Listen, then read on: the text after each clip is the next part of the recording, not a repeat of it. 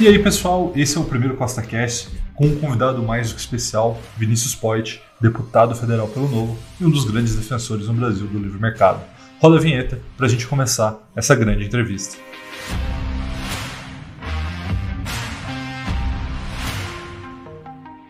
Costa Cast é um oferecimento Costa Flix, muito mais dinheiro no seu bolso. Levante ideias de investimento.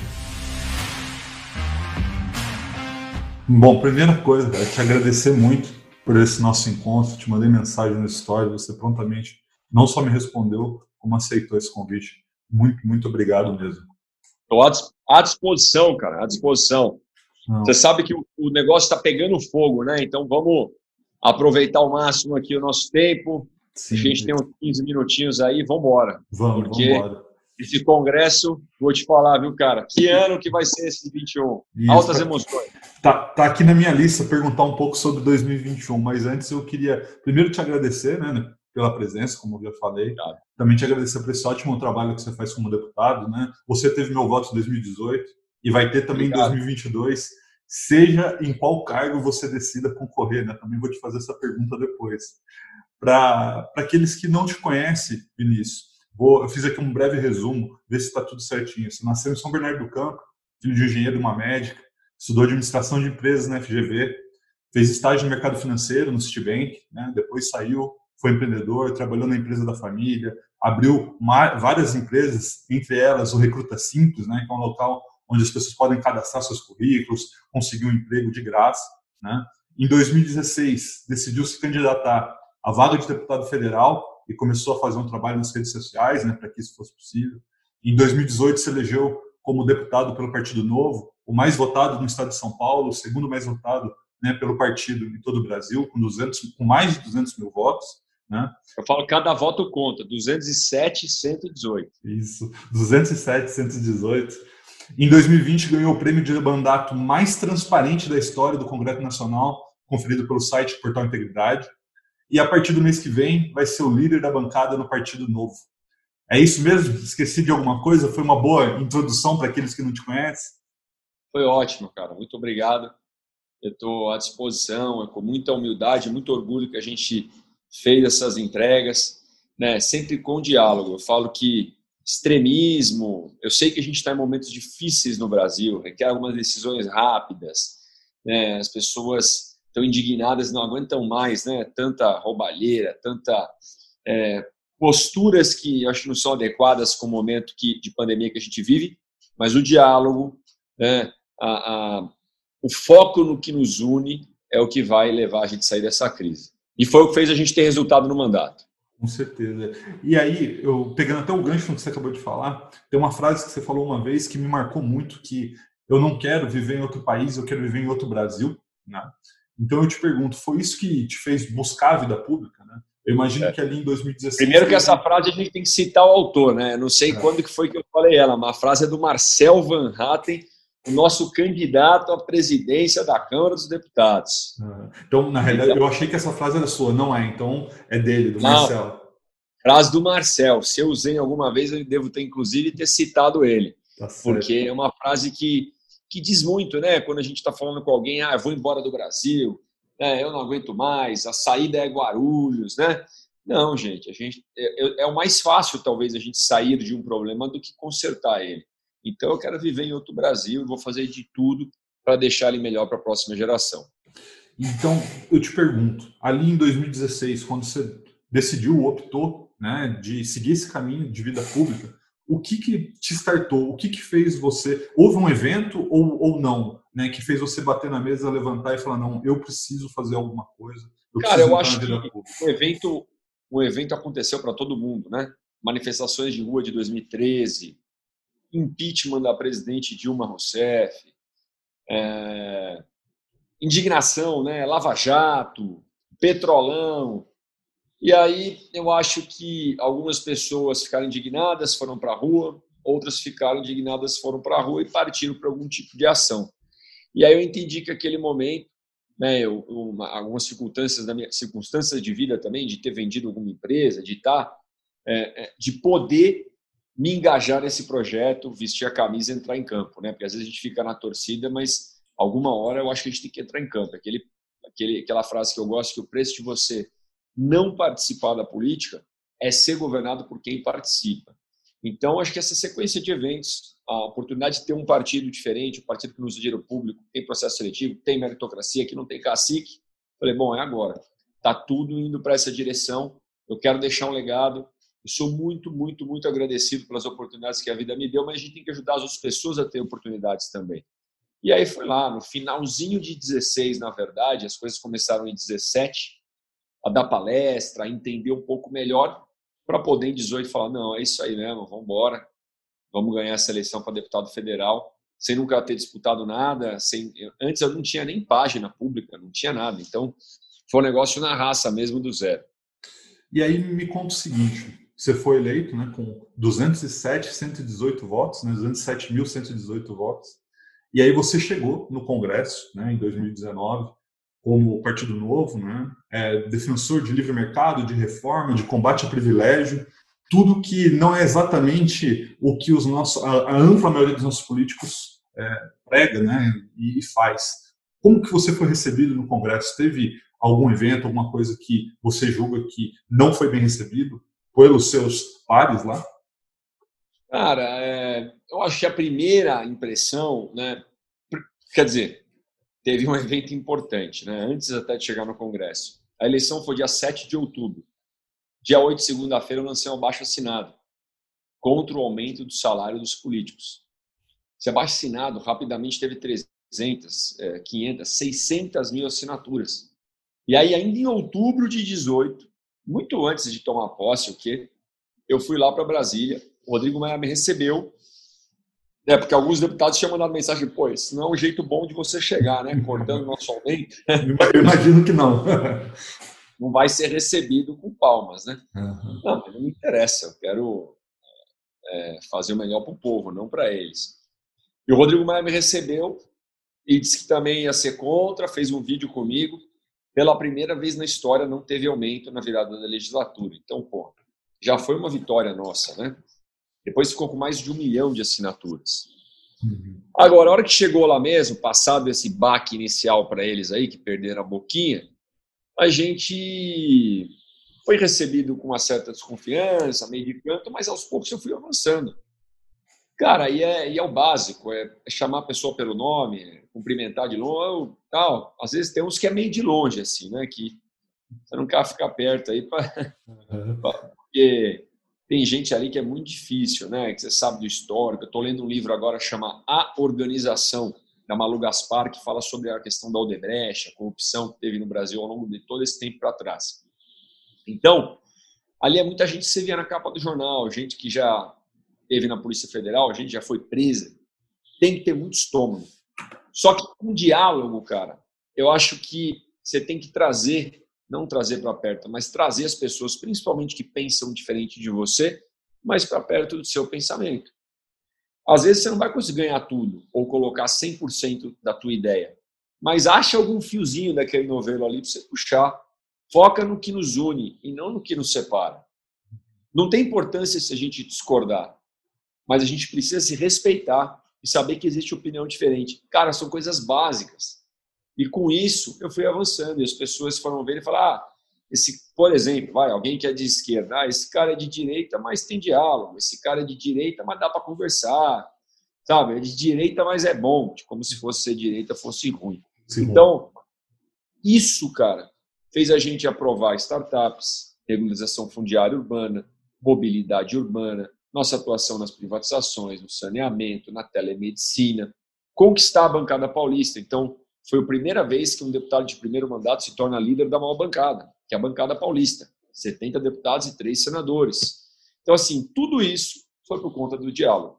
Então, acho que eu, eu tive um pouquinho de barreira no começo, mas essas barreiras foram sendo trans, é, foram sendo derrubadas, né? Uhum. negócio, menos muros e mais pontes. Com certeza. Certo, falando né, sobre isso, você está citando que o diálogo é fundamental na política, e com certeza é. Você julga que esse talvez seja o grande pecado do governo Bolsonaro? Talvez aí, é, patinando, com talvez não. Bom, tem outros pecados aí que, inclusive, a gente está analisando, né? Porque Sim. se enquadrar em crime de responsabilidade, em crime de impeachment, é, é, tem que entrar com um processo de impeachment. Então, isso, inclusive, eu pronunciei recentemente que não é assim na emoção. Eu sei que, pô, a gente não aguenta mais, né? Tanta besteira que o presidente fala, tanto mau exemplo, mais de 200 mil vidas que se foram e por conta, inclusive, de alguns, algumas irresponsabilidades e, e, e falta de seriedade para lidar com a pandemia.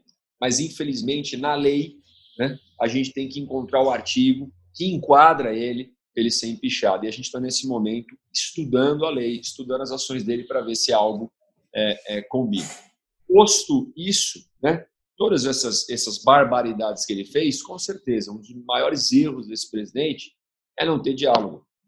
E diálogo, Rafael, e para todo mundo que está assistindo, não estou falando de dinheiro, não, de, de cargo, porque isso ele tem bastante, ele faz bastante isso. Eu estou falando de conversar, eu estou falando de, no mínimo, o mínimo de empatia. Cara, um, um, um cara que estava lá na Câmara me contou um negócio, um deputado mais antigo, falou que não, não eu tô com, eu tô comparando atitudes, tá? Longe de mim quer defender qualquer outro presidente aí que passou anterior. Mas ele disse que o presidente Temer, por exemplo, quando recebia alguém no palácio, cara, sorriso no rosto, senta, vem cá. O cara saía de lá sem nada, sem cargo e sem dinheiro. Mas saía de lá se sentindo a última bolacha do pacote.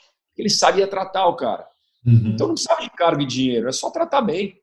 E o cara ir embora. Presidente Bolsonaro, Rafael, você cumprimenta, não olha no olho direito. Tá sempre de cara feia, sempre achando. Oh, meu amigo, peraí, cara. Primeiro, a gente é de São Paulo aqui também, o senhor é, né? somos empreendedores, não tem nada a ver com essa velha política, vamos conversar. Cara, não tem, sabe? É sempre desconfiado, sempre. Então, isso é muito ruim. Porque quando falta diálogo, o que, que sobra para ele? Cargo em estatal, cargo em ministério e dinheiro. E eu estou fazendo questão de comparar com o presidente Temer, porque, por incrível que pareça, nem o presidente Temer, nem a presidente Dilma, cara, olha que absurdo, pagou tanta emenda extra como o governo Bolsonaro para o Centrão. Então, esse é o governo que a gente tem aí, que não tem diálogo, mas tem dinheiro e cargo de sobra, e aí quem sofre é a população. Eu eu fico até pensando aqui, né? Outro dia você colocou no Twitter sobre recaldo mandato, né? Que seria, vamos dizer assim, uma solução para o caso de fazer um recaldo um presidente ou enfim qualquer outro cargo público daquela pessoa que não correspondesse à expectativa daqueles que votaram, né? Assim como eu sei que você votou, né? Você foi um dos poucos imparciais, né? Na última é, eleição. É, você lembra que... na campanha, né? Eu falei neutralidade não, neutralidade Sim, nunca, neutralidade jamais eu pedi voto para o Bolsonaro e votei nele no segundo turno. E, e, isso é uma das coisas que eu mais admiro em você, né? Porque o que acontece hoje, né, principalmente na política, existe justamente o, o, a parcialidade, ficar em cima do muro, né? A gente não sabe o dia de amanhã, então eu não me posiciono para mim não me dispor. E você, pelo contrário, antes mesmo de né, assumir o mandato, se tornou, foi imparcial no sentido de, ó, o importante é o que a gente está combatendo, né? Então você fez o seu voto no Bolsonaro, também votei nele e acredito que assim como eu tenho minhas insatisfações, você já até manifestou as suas aqui, né? E não só eu e você, mas grande parte da população também está é, indisposta, está. Né, Esse deixando... negócio do recall, Rafael, é, é, me desculpa te interromper, não. mas é, cara, primeiro que a gente tem que ver onde funciona isso, né? Porque isso já tem no mundo. Então não é simplesmente, ah, não gostei do cara, tira. Não é assim, porque senão também fica difícil, né? Sim. Você elege o cara e qualquer coisinha já tira. Mas é muito baseado, pelo que eu vi em alguns estudos em alguns lugares, nos compromissos de campanha. Eu não posso te prometer uma coisa, você votar em mim porque eu te prometi aquilo e eu não cumpri, cara. Imagina assim, compromisso de campanha meu vou economizar na cota de gabinete, eu botei até percentual, vou ter tantos funcionários no máximo, vou economizar tantos milhões ao longo do mandato. Porra, eu vou lá e não cumpro isso? Tem coisa que ele bota a culpa no Congresso, e realmente tem coisa que o Congresso atrapalha, que tem que passar pelo Congresso. Mas, pô, tem coisa que nem enfrentar o Congresso ele enfrenta. Os primeiros sinais de enfrentamento, tá bom, já dá cargo, já não privatiza nada para todo mundo. Porra, então, cadê as privatizações? Cadê a reforma administrativa? Tá aí o Correio, tá aí a Eletrobras, a Brasil Ventos SA, a Ceitec demorou pra caceta, Casa da Moeda. EPL, que é a empresa do trem bala, que é o trem fantasma, fala não existe. Sim. Por que, que não privatizou ainda? É, então, e aí tem o recall, então, só para concluir. O recall é igual quando você compra um carro e vem com defeito. O cara prometeu te dar um carro que tinha ar-condicionado e vidro elétrico. Aí você vem aqui e não tem. Aí você tem que ir lá e tem que trocar. Uhum. É mais ou menos isso na política. Eu acho que é super válido. Ah, esses cara de pau parar de ficar prometendo coisa e não cumprir. Eu, eu, acordo, eu concordo em gênero, número e grau. Falando sobre 2021, né, você falou sobre reforma administrativa, tributária. 2020 foi um ano complicadíssimo que não tinha condição de pautar nada nesse sentido. Você vê em 2021 um ambiente mais favorável, é isso? Cara, a gente está numa situação muito complicada, né? De uh, o movimento a favor do impeachment crescendo, a gente tem uma incerteza quem vai ser o próximo presidente da casa, a gente tem duas candidaturas, uma é, totalmente do governo, né? E, e, aí tem gente que fala, ah, mas essa candidatura do governo, ela é uma candidatura que, que vai pautar tudo, que vai passar as reformas, é uma candidatura boa, que vai garantir, garantir governabilidade. Cara, eu não sei, cara. Né? A gente está falando da turma do Centrão, Sim. da turma que segura as privatizações porque precisa dos cargos, da turma que o, o, o presidente cria ministério para dar cargo para eles, da turma que fala em privatizar Banco do Brasil, opa, opa, opa, tem que enxugar o Banco do Brasil, quer demitir o CEO. O presidente. Então, será que vai passar coisa mesmo? É? Fora o histórico de corrupção e tal, em alguns nomes ali. Do outro lado, tem um outro grupo que trouxe muita, muita gente de esquerda. Será que vai passar privatização, reforma administrativa com essa turma aqui? Não sei também, cara. Então, a gente tem que esperar é, cravar a eleição da Câmara e alguma coisa, uma coisa eu tenho certeza, se você pode contar comigo, todo mundo está assistindo. A gente do novo, a gente vai lutar, vai continuar batendo, vai continuar firme no nosso propósito de privatizar, de enxugar esse Estado, de acabar com esses privilégios, né? além de pautar coisas contra a corrupção, julgamento após prisão após julgamento de segunda instância, acabar com o foro do privilegiado. Então tem pautas aí, bicho, tem que parar com essa pouca vergonha de enrolar a população e pautar. Bom, verdade. Para a gente ir esse caminhando para o final, senão depois a Stephanie vai ficar brava comigo, eu queria te fazer uma pergunta um pouquinho mais pessoal. Eu vi nos seus stories outro dia que você tem um sonho de ser governador de São Paulo, é verdade? Cara, me perguntaram se eu vou ser governador de São Paulo um dia. Eu falei, vou, um dia, né? Uhum. Então, eu não sei quanto que é, mas eu, eu tenho vontade de ocupar o cargo executivo, né? Que é prefeito, é governador, é presidente da República. Nesse momento, porém, o meu foco é no meu mandato, meu foco é na liderança do partido, meu foco é em fazer as pautas passarem no Congresso. Eu acho muito ruim quando a gente está num cargo já falando do outro. Então, uhum. dificilmente eu respondo essas perguntas, mas quando muita gente pergunta, eu, pô, pelo menos dou uma resposta aqui. Uhum. Lógico, eu tenho vontade, e eu acho que a hora que surgir a oportunidade, a gente vai estar pronto para encarar ela. E para estar pronto, a gente tem que apresentar resultado, porque não adianta eu terminar esse mandato e falar assim: ó, oh, o que, que você fez? Ah, eu dei like, eu mitei, eu bati, eu fiz isso, eu fiz aquilo. Tá bom, mas aprovou o quê, né? Hum. Então a gente tem coisa aprovada, a gente tem resultado concreto para apresentar para a população. Bacana, Vinícius. Uma das últimas perguntas aqui. Hoje você é um é pouco mais novo que eu, eu tenho 35, você está aí com 34. Que conselho você se daria se você tivesse 18 anos, né? Se você pudesse se dar um conselho aos 18 anos, qual você daria para você mesmo? Cara, primeiro começa a envolver um pouquinho com política, né? Desde o Grêmio Estudantil, mas uh, vote com consciência, pesquisa quem você vai votar, visita a casa legislativa da sua cidade, do seu estado. Né? Eu acho que isso é super importante para a gente formar uma geração mais consciente e um país melhor. Agora, eu estudar mais, cara. Me arrependo, às vezes, na faculdade, hoje eu passei na frente da minha faculdade, contei até um professor na calçada lá, o professor Marco Antônio, ali na, na Itapeva. Eu falei, puta vida, né? Tinha dia que às vezes ia, ia jogar truco, tinha dia que estava na Atlética ali, ou fazia a prova, mas fazia mais ou menos. Sabe, eu, eu, se eu pudesse, é lógico que molecada também, você tem que aproveitar essa fase. Mas eu ia aproveitar ao máximo, estudar muito, estar mais perto dos professores tal, porque ter oportunidade de uma boa educação no Brasil, é, infelizmente, não é todo mundo. Então, se você tiver, meu amigo, aproveita, estuda, né, para depois você poder fazer a diferença e ajudar outros a terem a mesma oportunidade. Então é isso que eu falaria.